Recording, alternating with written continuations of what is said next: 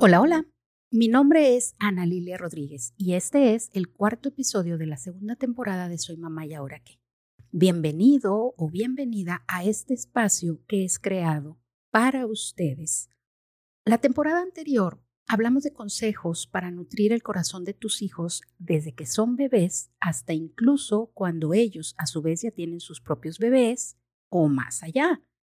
En esta temporada nos vamos a enfocar un poco más en consejos para la etapa de vida de los pequeños. Digamos que desde que nacen hasta los 8, 10 años aproximadamente. Así que si conoces a alguien que tenga niños pequeños y le puedes compartir este podcast para que pueda junto con nosotros motivarse a nutrir el corazón de nuestros hijos, será genial. Pero no quiere decir que desatenderemos a las mamás de hijos con mayores, ¿verdad? Con otras edades, porque en cada capítulo vamos a hacer aplicaciones precisamente para estos hijos. Te recuerdo que estoy disponible por redes sociales, estoy en Facebook, en Instagram y trato de estar pendiente para leer los mensajes y responderles en la medida de mi capacidad. Me gusta mucho leer sus mensajes, recibir sus preguntas, sus comentarios, su ánimo, claro, ese siempre lo valoro mucho, porque a veces eh, me atacan esos, esos pensamientos de a quién podría importarle lo que yo tenga que decir. Pero luego llegan algunas de ustedes con sus mensajes, con su ánimo, con, su, con sus comentarios de cómo les ha servido y eso me alienta mucho y me alegra mucho y me hace saber que esto está siendo de bendición para otros. Bueno, al igual que en la semana antepasada, el consejo de esta semana es uno que de alguna forma ya vimos en la temporada pasada, pero que ahora quiero manejarlo con un poco más de detenimiento y con énfasis en los pequeñitos. Aunque de verdad les comento, va a ser muy fácil que si tú tienes hijos adolescentes o mayores, puedas hacer las adaptaciones de estos conceptos que tal vez voy a manejar en una forma muy básica para los chiquitos y que tú puedes adaptar seguramente. Así es que, que vamos juntas a analizar la manera en la que podemos aprender de este consejo. Y pues para diferenciarlo del de la temporada anterior, lo he llamado Aprende a conocerlos a ellos y a ti para amarlos como son y como necesitan. Y bueno, supongo que entonces ya con ese tema entendiste la conexión con el episodio 2, este, más bien dicho, de este episodio con los episodios 4 y 5 de la temporada pasada. ¿Qué necesitas para amar a tus hijos como son? Lo dijimos en aquella ocasión, conocerlos. Y como ya te lo he compartido en otras ocasiones, cuando yo me di cuenta de lo ignorante y de lo impreparada que estaba para ser mamá, me refugié en la lectura de libros de expertos en la crianza de hijos. En primer lugar, definitivamente la Biblia, porque la Biblia la creó o la, escribió, la inspiró el creador de la vida, el creador de la familia, al que se le ocurrió este concepto maravilloso de familia y el que nos da a nuestros hijos. Y bueno, pues después de eso busqué a autores que han estudiado por muchos años o que han sido padres también por muchos años. Entre ellos hubo un libro que me sirvió mucho y que el título reflejaba toda mi necesidad. El día que lo vi no pude resistir la tentación de comprarlo. Ese libro se llama La crianza de los hijos, de sobrevivir a prosperar. Y está escrito por el doctor Charles L. Swindoll. Este, y bueno, yo no puedo pensar en un título más atractivo y más claro para los padres. Al menos en la etapa en la que yo lo compré, realmente necesitaba pasar de sobrevivir a prosperar. Lo compré y lo devoré en cuestión de un par de semanas, yo creo. Y ahora que lo he vuelto a sacar, realmente me impresionan todas las cosas que aprendí de él. Cosas que tal vez en ese momento yo no entendía del todo, pero ahora que he estado repasándolo, me maravillo y no puedo menos que darle gracias a Dios por cómo hizo que ese conocimiento se quedara guardado en mi cabeza y en mi corazón para cuando lo necesité. Y esa es también mi oración, que tal vez si tú tienes a tus hijos todavía muy chiquitos y algunas de estas cosas no aplican, que se queden guardadas en tu mente, en tu corazón, para que cuando llegue el momento de aplicarlas, te salga natural y puedas eh, de esa manera aprovechar las oportunidades para nutrirlo. Yo he estado leyendo este libro después de 20 años de haberlo leído la primera vez y me sorprende encontrar conceptos que viví y que ahora estoy compartiendo con ustedes. Y claro, ahora me estoy dando cuenta de dónde los aprendí. Llega un momento en el que hay algunos autores que sí recuerdo muy claramente el aprendizaje, pero hay otros que se me revuelven. Así es que, eh, es bonito encontrarlos y recordar de dónde lo aprendí. Y bueno, hablando de autores y libros que he leído, esta semana tuve una experiencia también muy bonita porque iba manejando y escuchando un programa de radio muy reconocido a nivel nacional y era un personaje muy importante del mundo académico de México al que estaban, eh, estaba él dando como un comentario editorial o algo así. Y como eran primeras semanas del, del año, de este año 2023, él estaba recomendando algunos libros que debían estar en la lista de lectura de los padres. Aparentemente esta era una persona, sí dijeron el nombre y sí dijeron el puesto, pero ahorita no lo recuerdo, pero muy alto en el mundo académico de México, ¿verdad? De las universidades y esas cosas. El caso es de que él estaba dando esta lista de los, la lectura obligada para los padres en este año 2023 y me sentí muy contenta porque dentro de los cinco o algo así libros que él mencionó, mencionó a dos de mis autores favoritos con dos libros que me han parecido muy buenos. Uno de ellos es el de los cinco lenguajes del amor de Gary Chapman, que obviamente hemos comentado en varios programas y que vamos a abundar mucho más de ellos en la próxima semana.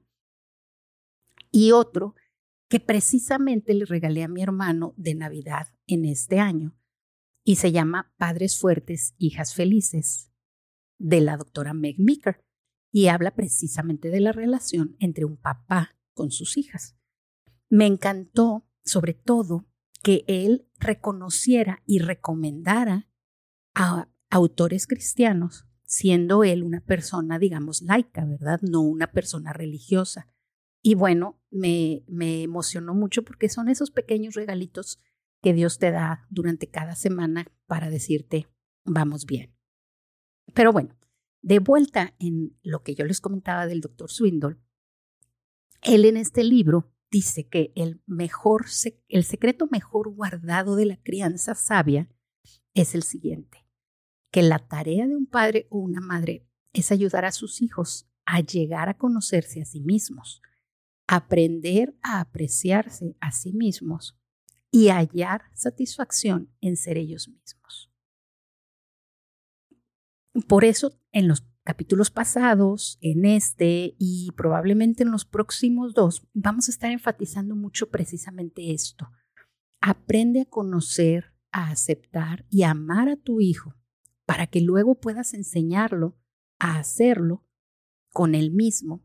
Es decir, que él se pueda aprender a aceptar y a conocer y a amar y pueda después entonces hacerlo como los que lo rodean. Los psicólogos lo han dicho por muchas, de muchas formas y de mucho tiempo, que si tú no te aceptas a ti mismo es muy difícil que puedas aceptar a los demás, ¿verdad? Porque eh, te la pasas viendo errores y cosas que a lo mejor se reflejan en ti mismo y bueno, no me voy a meter por ese lado. El punto es que en el mismo libro del doctor Swindle, él establece y abunda respecto al hecho de que todos los hijos tienen inclinaciones naturales, tanto hacia el bien como hacia el mal. Y nosotros como padres debemos aprender a conocerlos para determinar cómo disminuir o anular esas tendencias al mal y cómo estimular y magnificar sus tendencias al bien. Y eso me hace pensar en algo que precisamente me acaba de suceder esta semana. Los que me conocen personalmente y de cerca y que conocen a mi familia, saben que hace poco más de dos años, mi hijo Caleb comenzó su travesía, vamos a decir así, hacia la experiencia de tener el cabello largo. No es algo que yo particularmente deseara para él, pero he aprendido a conocerlo y a saber que con él no funciona el imponerle las cosas solo porque ese es mi paradigma personal. Así que junto con mi esposo lo estuvimos hablando, lo estuvimos orando y decidimos que era algo que él tenía que experimentar y decidir por sí mismo. Para ese momento él tenía ya casi 20 años y pues era parte de la libertad de decisión que él ya debía de tener. Honestamente, les digo, nunca creí que esta travesía fuera a durar dos años, pero así fue, de hecho fue poquito más de dos años. Eh, y también debo de decirle que nosotros aprendimos mucho de esto con nuestro hijo. Pasamos por varios puntos, por situaciones que jamás creímos que íbamos a vivir y que nos hicieron evaluar y aprender mucho sobre Él y sobre nosotros mismos y sobre todo sobre Dios. Sí hubo límites que decidimos no cruzar y que le pedimos a Él que por amor a nosotros no cruzara. Y Él fue muy respetuoso en concedernos, por llamarlo de alguna manera, eso. En fin, el hecho es que hace unos días llegó a la casa con el cabello corto, su barba bien delineada, recortada, y la verdad, tengo que decirles honestamente que se veía muy guapo. Si puedo y si él me da permiso, a ver si esta semana subo una foto con él y con su nuevo look, y ya ustedes me dirán si se veía más guapo con el pelo largo o con el pelo corto. Pero bueno, el hecho es que ese domingo siguiente a que se cortó el cabello, obviamente mucha gente en la iglesia lo vio y disfrutó mucho su nuevo look. Y una persona en particular se acercó conmigo y me dijo, ¿qué le dijiste a Caleb para que por fin se cortara el pelo? Y yo le respondí, nada, absolutamente nada. Simplemente su proceso terminó. El experimento o lo que él quería experimentar terminó y él mismo decidió que ya era el momento. Yo espero que esa forma de proceder que tuvimos su papá y yo con él en este asunto haya nutrido su corazón de un hijo adulto, porque lo que hicimos fue transmitirle que lo conocemos, que deseamos que él aprenda a conocerse a sí mismo, que lo respetamos y que tenemos la paciencia de acompañarlo en este proceso para que al final él pueda disfrutar de la persona que es y en la que quiere convertirse para gloria de Dios. Obviamente, no fue un proceso fácil. Tal vez muchos de los que me escuchan o de los que me conocen, pues saben de alguien que lo criticó o que nos criticó a nosotros por haberlo permitido, o tal vez algunos de ustedes mismos fueron los que criticaban eso. Y bueno, está bien si así lo piensan. Mi esposo y yo hemos entendido que cada hijo es diferente y que para ganar sus corazones debemos de tratarlos y amarlos como ellos necesitan ser amados. Tenemos que conocer y entender las tendencias al mal y al bien que cada uno de ellos tiene y trabajar de forma específica con cada uno de ellos. En la temporada pasada hablamos un poco de este tema y en aquella ocasión yo te compartí una lista de cosas eh, la compartí tanto en el programa como por Instagram. Tú la puedes buscar en nuestras publicaciones de mayo del año pasado, probablemente del 2022. Y compartí una lista de cosas que debes conocer de tu hijo y que te ayudarán mucho a amarlo como es y como él necesita. Eh, obviamente no es una lista exhaustiva, puede haber muchas otras cosas, pero es una sugerencia por dónde empezar. En esta ocasión vamos a enfocarnos en analizar esa lista desde la perspectiva de hijos pequeños. Y obviamente tú puedes hacerlo a tu nivel con, tus hijos en la edad en la que ellos están. No importa si incluso tus hijos ya son adultos o están fuera de casa. Conocer esto te va a ayudar a mejorar mucho tu relación con ellos. Así es que, que vamos a empezar. La primera decía, ¿es activo o pasivo? Y eso lo puedes ver con claridad. Pero el chiste es que lo analices y lo aceptes. Ahora, eso no quiere decir que si mi hijo es pasivo, no lo motive a hacer actividades físicas. Es conveniente que las haga por salud y yo debo de motivarlo de forma positiva, pero no hacer comentarios hirientes como, pues te la pasas echándote en el sillón todo el día o frente a esa pantalla, porque ahí yo estoy emitiendo un juicio sobre mi hijo solo porque no es una persona activa como yo quiero que sea. O al revés, si mi hijo es muy activo físicamente y yo digo frases como, bueno, que no te puedes estar quieto ni un ratito, ¿Tienes hormigas, pulgas o qué que no puedes estar sentado? También ese comentario es hiriente y no ayuda porque dice, conozco a mi hijo, pero dice, no lo acepto como es. ¿Qué te parece si en lugar de eso puedes decir algo como, es valioso lo que tú haces, ya sea sentado o corriendo, ¿verdad? Tú le puedes decir, me parece muy valioso lo que tú haces, pero ¿qué te parece si lo equilibras un poco con cosas opuestas? Es decir, si él es activo, que haga algo más pasivo, o si él es pasivo, que haga algo más activo, y de esa forma darle variedad a tu cuerpo y a tu mente. ¿Qué te parece, mijito? ¿Qué te gustaría que hiciéramos juntos? Yo he observado que eres bueno para y ponle las cosas que tú has observado para lo que es bueno. ¿Te parece si lo intentamos? ¿Alguna clase extracurricular o alguna cosa en donde él intente cosas este, que equilibren esa, esa tendencia que él tiene tanto a la actividad como a la pasividad. Más o menos por ahí va la cosa. Vamos a seguir adelante. Por ejemplo, la siguiente eh, dice, es de actividades al aire libre o en interiores, que puede ser algo similar a pasivo o activo, pero no necesariamente. Hay personas que son muy activas, pero en interiores. Yo tenía una tía que amaba con todo mi corazón y que ella hacía ejercicio en una caminadora en su casa. Y cuando empezaba a sudar, le subía el clima. Su problema no era con la actividad, su problema era con el sol, con los mosquitos, con el polen y con sudar. No le gustaba sudar. Entonces ella podía pasársela caminando todo el tiempo, si era en interior, no había problema.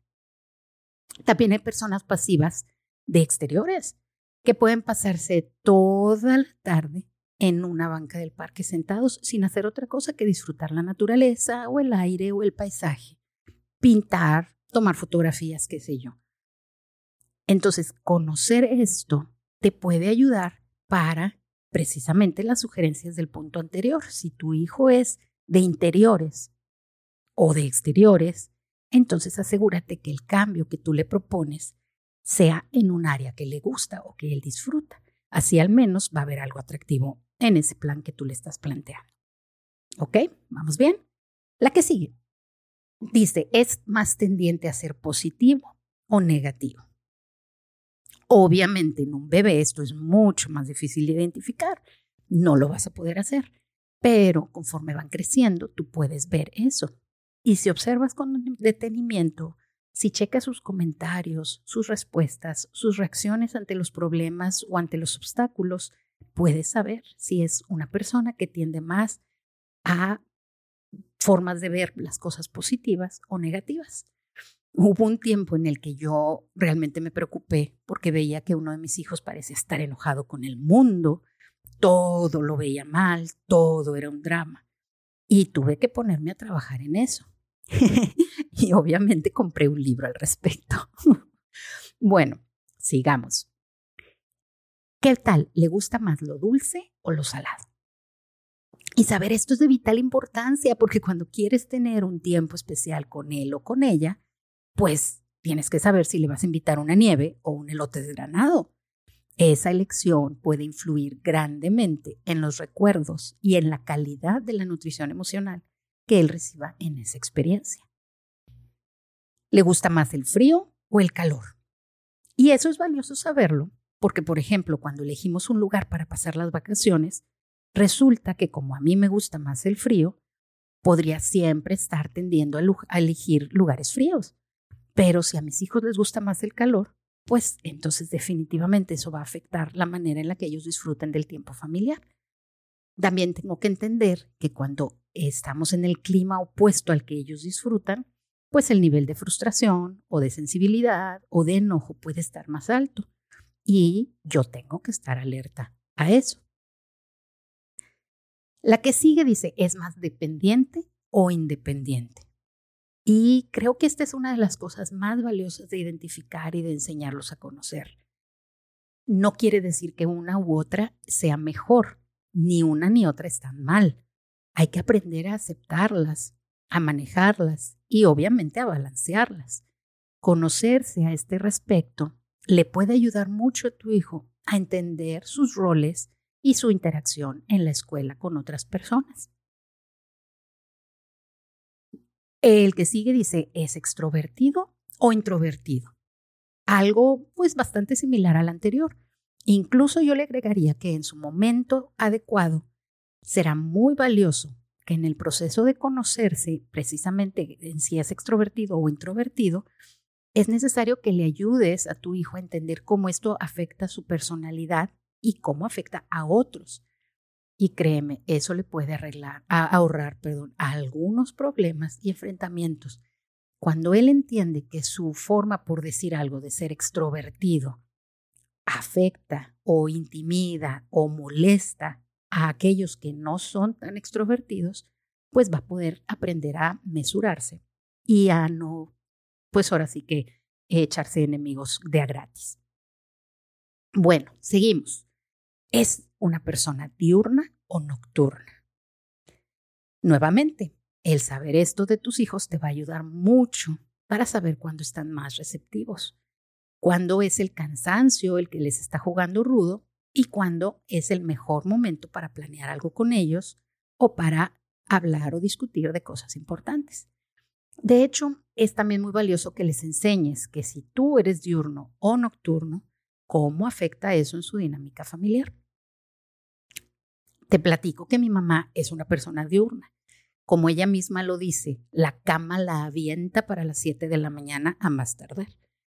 Entonces, para ella, lo más normal del mundo era prepararnos todo un festín de desayuno con fruta, con huevos, con hot cakes, con jugo, con todo lo que se te pueda ocurrir los sábados en la mañana. Y así tener un tiempo para desayunar y para disfrutar en familia y para agasajarnos, porque esa era la forma en la que ella nos quería hacer sentir amados. Así que todos debíamos estar en la mesa listos y vestidos, porque obviamente en mi casa no podías ir en pijamas a la mesa, el sábado a las 8 de la mañana para poder disfrutar de todo el día. Ella tiene el lenguaje de amor de los actos de servicio, así que para ella los sábados a las 8 de la mañana era el mejor lugar para poder mostrarnos su amor. Y supongo que ya te imaginaste a dónde va todo esto, ¿verdad? Yo, como ya les he platicado, soy nocturna y también valoro los actos de servicio por lo que hubiera entendido mucho mejor el amor de mi mamá si todo ese festín de desayuno me lo ofrece a las 12 del día. Pero eh, el conocernos y el saber estas cosas a mí me ayudó a poder apreciar el esfuerzo de mi mamá y pues que ella entendiera que yo no estaba precisamente fascinada con la idea de tener que levantarme a las 8 de la mañana para desayunar. Sus desayunos y sus servicios ciertamente me encantaban, pero yo no veía el problema de que todo eso sucediera a las 12 del día. En fin, es solo una anécdota de algo que tal vez podría pasarte a ti o podría estarte pasando o podrías ahorrarte de que no te pase. Bueno, el que sigue tiende a la limpieza y al orden o todo lo contrario. Bueno, esta está muy buena. Y parecería que no, pero realmente sí afecta mucho. Y aunque el estereotipo es que los niños son desordenados por naturaleza, lo cierto es que hay muchos que no. Hay algunos niños que tienen incluso una seria obsesión con el orden. Obviamente no un bebé, no un niño de dos, tres años, pero eventualmente van desarrollando esa personalidad y sí afecta porque el desorden puede ser algo realmente frustrante para la personalidad opuesta. Y como les decía, lo más común es pensar en mamás que quieren la limpieza, hijos que les, no les importa el desorden. Pero me ha tocado conocer y saber de situaciones que son al revés, aunque usted no lo crea. Hijos que se frustran con el desorden de las mamás o de los papás que se la pasan recogiendo y ordenando incluso los closets, los carros y las áreas de los padres. La Biblia dice que no provoquemos a ir a nuestros hijos. Y tal vez no te has dado cuenta de que el hecho de que no batallas con, para que tu hijo sea ordenado, es porque a lo mejor esa es una señal de que, eh, de que el que está batallando es él o ella contigo, con tu desorganización y tu desorden. No lo sé, no te conozco, pero he visto esas situaciones y entonces eso es algo que necesitamos identificar en nuestras familias. Si podemos enseñarlos a entender que ellos no pueden imponer sus estándares de limpieza o cargar con su desorden a los demás en sus diferentes áreas, ya sea escuelas, clases, las casas de sus amigos, pues les vamos a hacer un gran servicio a nuestros hijos y a todos los demás que interactúan con ellos. Porque cuando alguno de nuestros hijos pudiera tener ya sea una tendencia muy fuerte al orden o al desorden, eso puede estar afectando sus relaciones con otros. Entonces, ¿qué tal? ¿Cómo te va con tus hijos? ¿Es más tendiente al orden o todo lo contrario? ¿Y tú? ¿Qué tal está esa dinámica entre tú y tus hijos? Analízalo y eso puede, otra vez, ayudarte mucho para nutrir su corazón. Bueno, sigamos. ¿Es paciente o es acelerado? ¿Es explosivo o es controlado? Y aquí estoy juntando estas porque aunque pueden ser cosas distintas, eh, en, en, aras del, del tiempo aquí en el programa que de repente se me va, las voy a manejar en paquete. Ser paciente, o sea, tenaz, constante, sin prisa al intentar algo o sin buscar un resultado, vaya, sin prisa para buscar un resultado deseado, esa es una característica como forma de ser y puede equipararse a una persona que es controlado como una forma de reaccionar. Para los padres acelerados, un hijo paciente puede ser algo muy frustrante y por lo tanto puede ser un detonador de palabras o de actitudes ásperas. Entender que mi hijo puede tener un timing diferente al mío y no por eso está mal, es muy importante para poder controlar o minimizar esas ocasiones en las que en cuestión de minutos ya los lastimamos porque les lanzamos comentarios en donde los estamos catalogando de lentos o incluso de cosas peores. Esto puede ser, bueno, en un sinnúmero de aspectos de la vida. Pero vamos a decir, por ejemplo, que eh, mi hijo no se defiende de un abusador, no decide eh, este, a lo mejor en, ante varias opciones, ¿verdad? Y tú le dices, ¿quieres esto o esto o esto? Y se tarda para decidirse. O se toma mucho tiempo para cada actividad que realiza. No, no, no, vestirse, bueno, se tarda. Eh, y, por ejemplo, cuando más cuando tú tienes prisa, es muy evidente. Un hijo que es paciente y que es, eh, digamos que decían, no es correcto, ¿verdad? Pero decían cuando yo era niña, ¿verdad? Que le corre a tole por las venas. Este, bueno, esa, eh, lo que quiero es describírtelo, ¿verdad? Pero simplemente es un hijo que tiene un, un timing, un, reloj, un, una acelere diferente al mío. Y identificar eso me va a ayudar a poder entender que a veces lo lastimo con mis palabras, con expresiones que tal vez para mí son tan obvias porque creo que todos deberían de ser acelerados como yo.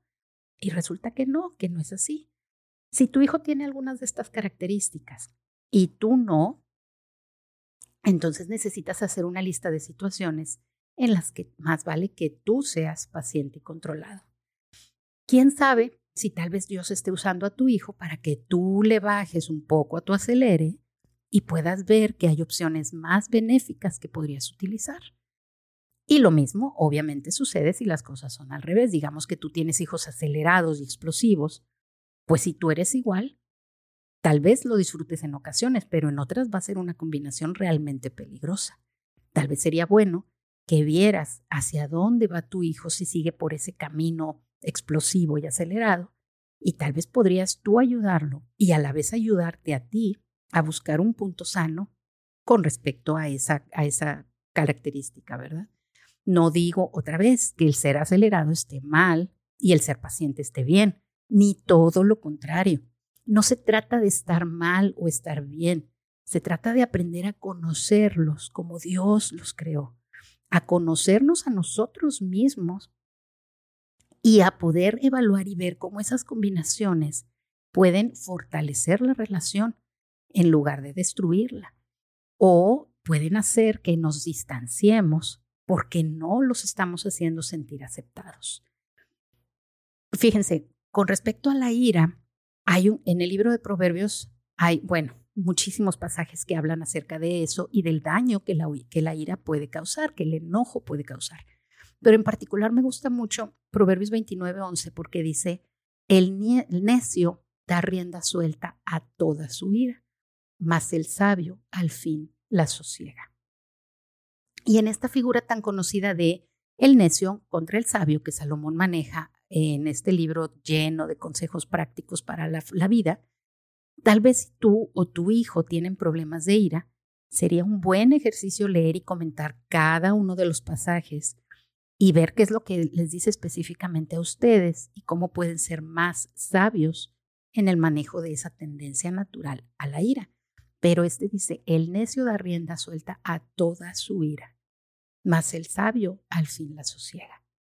Entonces, ya sea que tú o tu hijo necesiten aprender a ser más sabios en el control de su ira, pues definitivamente vale la pena averiguarlo. Bueno, el que sigue dice, expresa sus sentimientos o se los guarda.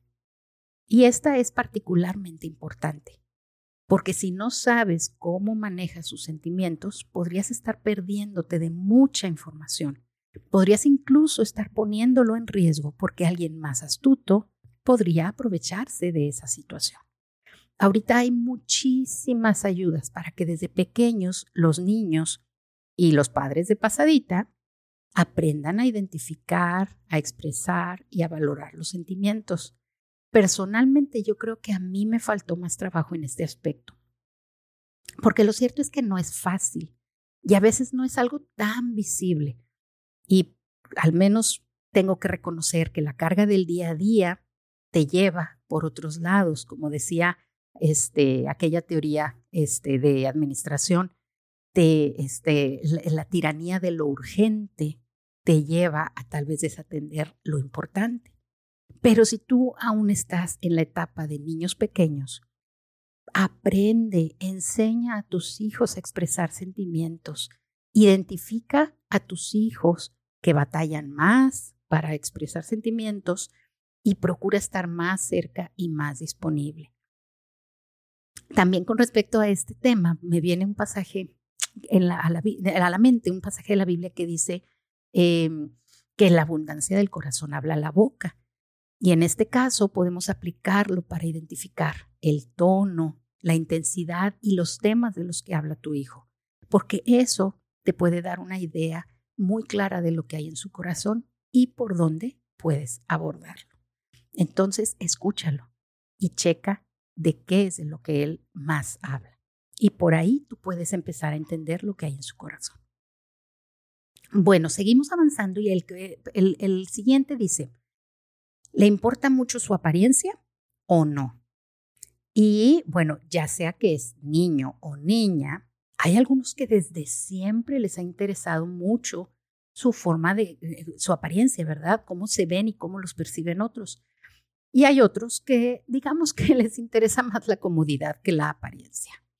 Y eso, eso ya es un indicio de personalidad. Nuevamente, no quiere decir que uno está bien y otro está mal. Son personalidades y el conocerlas nos va a ayudar a poder eh, entender mejor, ayudarles a ellos y, este, y poder amarlos como ellos necesitan. Saber esto eh, de si le importa mucho su apariencia o no, te puede ayudar para saber hasta dónde y cuándo presionar respecto a cierto tipo de ropa o de arreglo y hasta dónde ya no hacerlo. Sobre todo en este tema, bueno, con todo mi amor y respeto, yo te quiero eh, eh, advertir que tengas cuidado de no fijar consciente o inconscientemente una expectativa de aspecto exterior, ya sea que sea parecida a ti o todo lo opuesto, ¿verdad? no juzgues al que no tiene las mismas prioridades en cuanto a su aspecto que tú. Enséñales lo que es más importante. Definitivamente la higiene, el decoro y la salud. Una cosa es que mi hijo quiera vestir de forma cómoda y otra cosa es que ande sucio, que no se cambie la ropa porque solo se siente a gusto con este o este pantalón o camisa. Entonces, tú puedes insistir por el lado de la higiene, del decoro, de la salud. Obviamente, si tú le dices, esta camisa ya no se te ve bien, se te levanta, se te ve, se te, lo que sea. Pero otra cosa es este, por el lado de la apariencia, ¿verdad? La estética. Entonces, enséñales eso importante y ve viendo, observa cómo se desarrolla con respecto a lo demás. La palabra de Dios nuevamente, que es nuestra base, que es mi base y que, y que yo te la comparto porque es la sabiduría de Dios para los padres. En ella podemos encontrar varias, varios pasajes en donde nos, nos insta a que nos preocupemos más por lo que hay en nuestro interior que por lo que hay en nuestro exterior. Y no quiere decir que Dios esté peleado con que te arregles o con que te quieras ver bonito o bonita. Quiere decir que la importancia que tú le das a cada cosa es lo que tiene que definirse a la luz de, de lo que Dios nos establece. Y la prioridad es cuidar lo que hay en mi interior. Entonces, pues, vamos conociendo a nuestros hijos en ese aspecto. El que sigue dice, ¿cuál es su comida favorita? cuál es su música favorita, su personaje, su cantante favorito. Y todas estas las podemos englobar porque eh, se trata de conocer los gustos de tus hijos y eso te va a dar mucha ventaja en muchos aspectos. Por ejemplo, en regalos. A veces les regalamos lo que yo quiero que oigan, lo que yo quiero que se pongan, lo que yo quiero que disfruten o lo que yo disfrutaba a su edad sin darnos cuenta de que con eso lo que les estamos diciendo es, no te conozco a ti, pero quiero que seas como yo.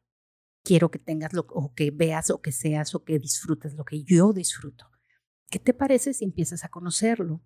Y dentro de lo que tú puedas manejar, eh, aceptar y todo, usa sus gustos para que les hagas regalos o para que tengan temas de conversación.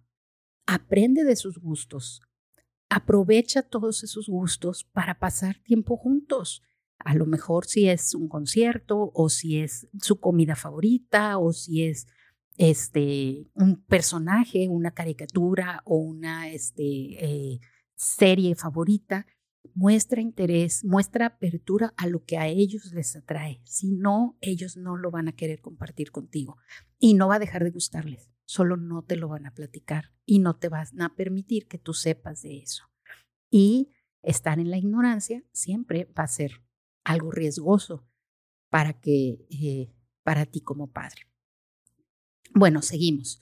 ¿Es deportista o es artístico? Y esto, obviamente, también lo puedes ir viendo al pasar el tiempo, cuando ellos van creciendo, en lo que ellos disfrutan más. Pero definitivamente vas a tener que intentar varias clases vespertinas diferentes antes de poder definirlo con certeza. Además, siempre va a ser bueno que les des opciones de probar y tal vez les guste alguna cosa que creías que no les iba a gustar. En la temporada anterior hablamos en un episodio, casi de la última parte de la, temporada, sobre hobbies. Y si no lo has escuchado, te invito a que lo, escuches o si ya lo escuchaste, que lo repases porque ahí hablamos con mucha más abundancia respecto a esta parte, ¿verdad? De las eh, actividades extracurriculares. Pero solo quiero agregar que si tu hijo no es deportista, pero quiere intentarlo por otras razones, pues número uno, averigua, porque esas razones definitivamente deben ser poderosas. Y número dos, no lo presiones. Ayúdalo a que, disfrute de esa experiencia lo poco o lo mucho que dure. Y bueno, lo mismo aplica a la inversa, ¿verdad? Si no es en el campo deportivo, si es en el artístico y quiere intentarlo, apóyalos, apóyalos. Ya sabes de entrada que no es algo que se les dé o que se les facilite, pero si lo quieren intentar, hay razones poderosas, averígualas y no los presiones, permíteles que lo disfruten. Bueno, seguimos.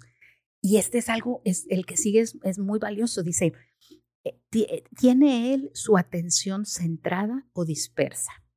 Y wow, de verdad que es impresionante todo lo que esto puede significar.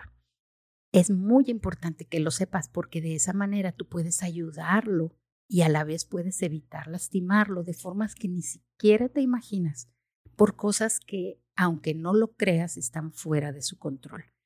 En esta, en esta temporada vamos a tener un par de videos en donde vamos a hablar con una experta en estos temas y sé que realmente te va a ayudar mucho para poder a la vez tú ayudar a tus hijos en el aspecto de su, de su atención, de su concentración, de, de qué tan fácil es para ellos entender y trabajar y concentrarse si son centrados o son dispersos. Pero bueno, eso ya lo vamos a ir, vamos, estate pendiente porque lo vamos a anunciar con tiempo en redes sociales. Seguimos.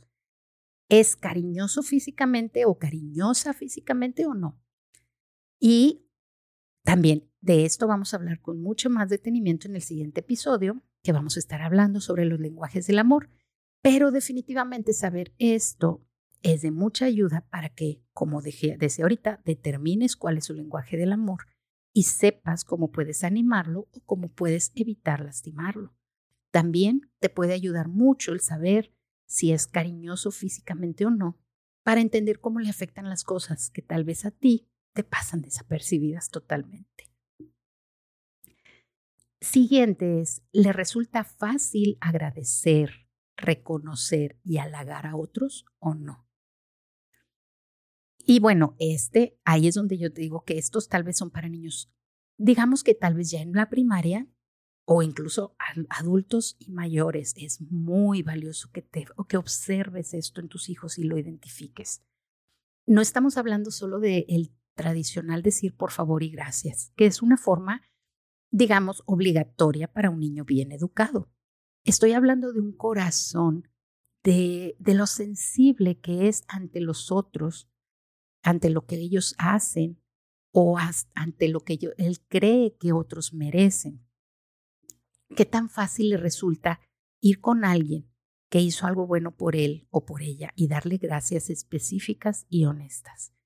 qué tan fácil o qué tan difícil le resulta reconocer las características, las capacidades, las virtudes y los talentos de otros. O es un niño que cada vez que tú reconoces a alguien más se siente como si lo estuvieras atacando a él, porque si otro es bueno en esto, entonces a mí me hace sentir menos.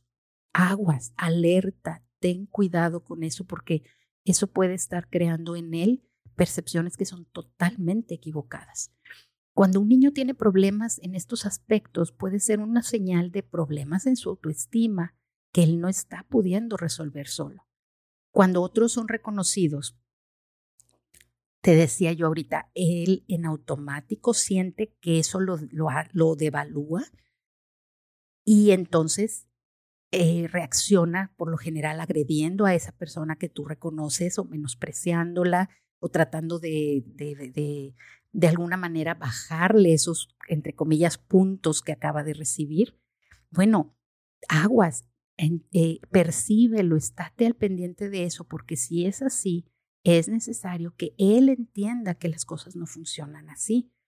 Y fíjate, hay en el libro de Esther una historia muy interesante que obviamente tú puedes contarle a tus hijos dependiendo de la edad de tus hijos, adaptarla en cuanto a qué tan intensidad o qué tanta información les das. Pero de los capítulos 3 al 7 del libro de Esther, hay la historia de un hombre eh, malo que le da coraje que reconozcan a otro por hacer algo bien. Y entonces trama todo un complot para que a ese hombre le vaya mal. Pero Dios, que todo lo sabe, hace ciertas cosas, no te voy a spoilear, busca tú la, historia en, en, el capítulo 3 al 7 del libro de Esther, pero el caso es de que todo al final se le revierte y ese mal que quería para la otra persona le, le, toca a él, le corresponde a él. Y obviamente en ese libro hay enseñanza para todos los niveles, pero al nivel infantil es una gran oportunidad para que vean que a Dios no le agrada esa envidia o esa inseguridad que te da el que otros sean reconocidos. Al contrario, eso no le gusta, le molesta. Y en toda la Biblia hay constantemente enseñanza al respecto. Entonces, observa eso en tu hijo y trata de eh, estar al pendiente. Siguiente, dice, ¿es orientado a las personas o a la tarea? Y eh, también en el episodio 3 de la temporada pasada dimos un ejemplo muy extenso de este asunto. Eh, búscalo porque realmente ahí lo puedes entender mucho mejor y sobre todo cómo puede eso afectar a tus hijos. El saber si ellos son orientados a las personas o a las tareas y cómo tú también, al conocerte a ti, pueden sacarle mucho provecho a eso. Seguimos avanzando. Eh, prefiere llamar la atención pasar desapercibido. Y ups, bueno, este es clave porque a veces los papás no entendemos este aspecto de la personalidad de nuestros hijos. Y entonces los exponemos a que hagan cosas de las que estamos orgullosos, pero en lugar de halagarlos, eso los hace sentir exhibidos y eso los lastima. Como padres debemos de buscar el momento y el lugar apropiados para empujarlos a ir un poco más allá de su zona de confort pero debe ser consciente y de preferencia de común acuerdo. Una invitación espontánea, perdón, rara vez causa un buen efecto en el que se prefiere, los niños que prefieren pasar desapercibidos. Entonces, ten cuidado. Obviamente, al que sí le gusta llamar la atención, también debemos del equilibrarlo, sobre todo por su propia protección, porque eh, por ignorancia o por inocencia, él podría estarse convirtiendo en el centro de agresiones y ataques precisamente por esa necesidad de llamar la atención. Entonces, conozcamos a nuestros hijos y tratemos de ayudarlos en ese aspecto. Avancemos porque ya se nos fue el tiempo. ¿Disfruta reuniones de mucha gente o no? Otra vez, hay niños que prefieren perderse entre la cantidad de gente y de esa manera la atención no está sobre ellos. Hay quienes, por el contrario, se aburren cuando tienen pocas opciones de entretenimiento, ¿verdad? Necesitan mucha gente. Conocer a nuestros hijos en ese aspecto nos ayuda porque de esa manera podemos entender cuando ellos están lidiando con algo que no los hace sentir cómodos. Y eso podría explicar algunas de sus reacciones, de sus conductas o de sus respuestas, que a veces no son como las esperamos y tendemos a corregirlas o a, o a castigarlas antes de averiguar. Cabe aclarar que no se trata de justificar, se trata de explicar y eso nos va a ayudar a no ponerles más presión al respecto, sino todo lo contrario. Cuando ellos van a estar en un ambiente que ya sabemos que no les resulta de lo más cómodo, podemos prepararlos, podemos proveerles de algunas opciones que les ayuden a adaptarse a esa situación que van a tener que enfrentar. Siguiente dice, ¿le gusta más dar o recibir? Y lo cierto es que hay que enseñarlos a ambas cosas. Algunos de nosotros adultos aún batallamos con eso de recibir o con desprendernos de nuestras cosas para dar. Así es que, que identificar con qué batalla más tu hijo es una excelente oportunidad de enseñarlo desde chico, tanto de un concepto como del otro. Fortalecer o no estorbar el dominante, o sea, si, si le da más por el lado de recibir o por el lado de dar, y también necesitamos esto, estimular el que no se le da tan fácil, ¿verdad? Así es que, que tenemos que conocerlos en ese aspecto. Y bueno, ya estoy terminando, pero no resisto la tentación de comentarles rápidamente que en este aspecto yo tuve una lección muy valiosa, que es en parte por lo que comparto contigo muchos de estos consejos. Hace muchos años nos visitaron unos, amigos que acababan de llegar a, vivir aquí a la ciudad y tenían hijos de las edades de nuestros hijos, más o menos. Y bueno, los niños conectaron de inmediato y pasaban horas divertidos.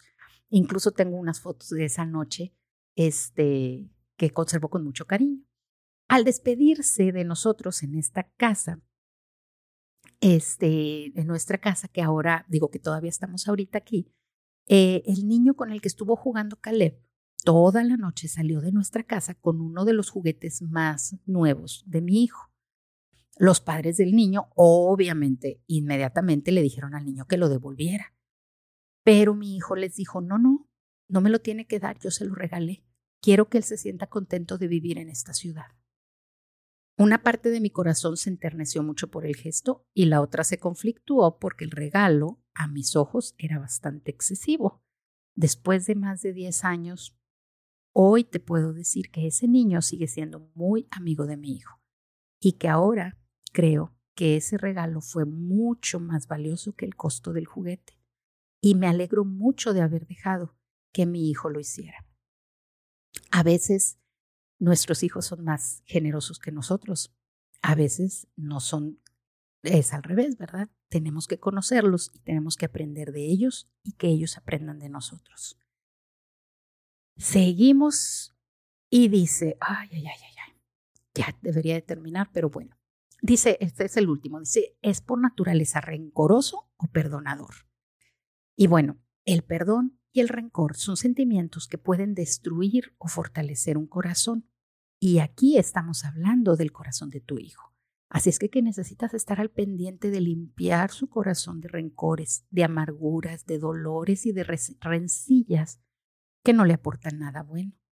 Y obviamente tú debes de hacer lo mismo con tu propio corazón. Eh, porque si no lo haces, pues le vas a heredar a tus hijos esos rencores y esas amarguras. No sabes cuántos hijos he visto crecer con los rencores y con las amarguras de los padres sin siquiera darse cuenta y muchas veces sin saber ni siquiera por qué los tienen. Y definitivamente eso no los nutre. Yo le doy muchas gracias a Dios de que mis padres cuidaron mi corazón para no dejar que este tipo de sentimientos se arraigaran. Definitivamente tengo que confesar que los he tenido y los he experimentado, pero he aprendido a no dejar que echen raíces y he tratado de hacer lo mismo con mis hijos. La Biblia dice que el corazón alegre hermosea el rostro, pero el espíritu triste seca los huesos. Y de hecho hay una canción de Steve Green que me ayudó mucho para enseñarle a mis hijos esta poderosa verdad.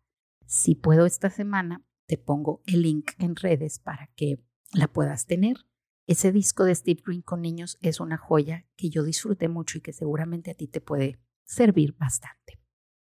Bueno, como ya te diste cuenta, me faltaron muchos de la lista, pero me extendí demasiado. Así es que, estoy segura que para ahorita tú ya tienes perfectamente clara la forma de analizar todas esas este, eh, frases que les propusimos y muchas más. Hazlo. Y si hay algún tema que no incluye en este episodio es porque tal vez lo vamos a ver en los próximos más a fondo. Por ahora te animo a que ames a tus hijos como son, como ellos necesitan, para que su corazón sea nutrido y llenado de todo lo que haces con y por ellos. Dios te dé una bella semana de descubrimientos en esta área de, investigación que vas a tener y nos leemos y escuchamos entre semana en redes sociales. Dios te bendiga.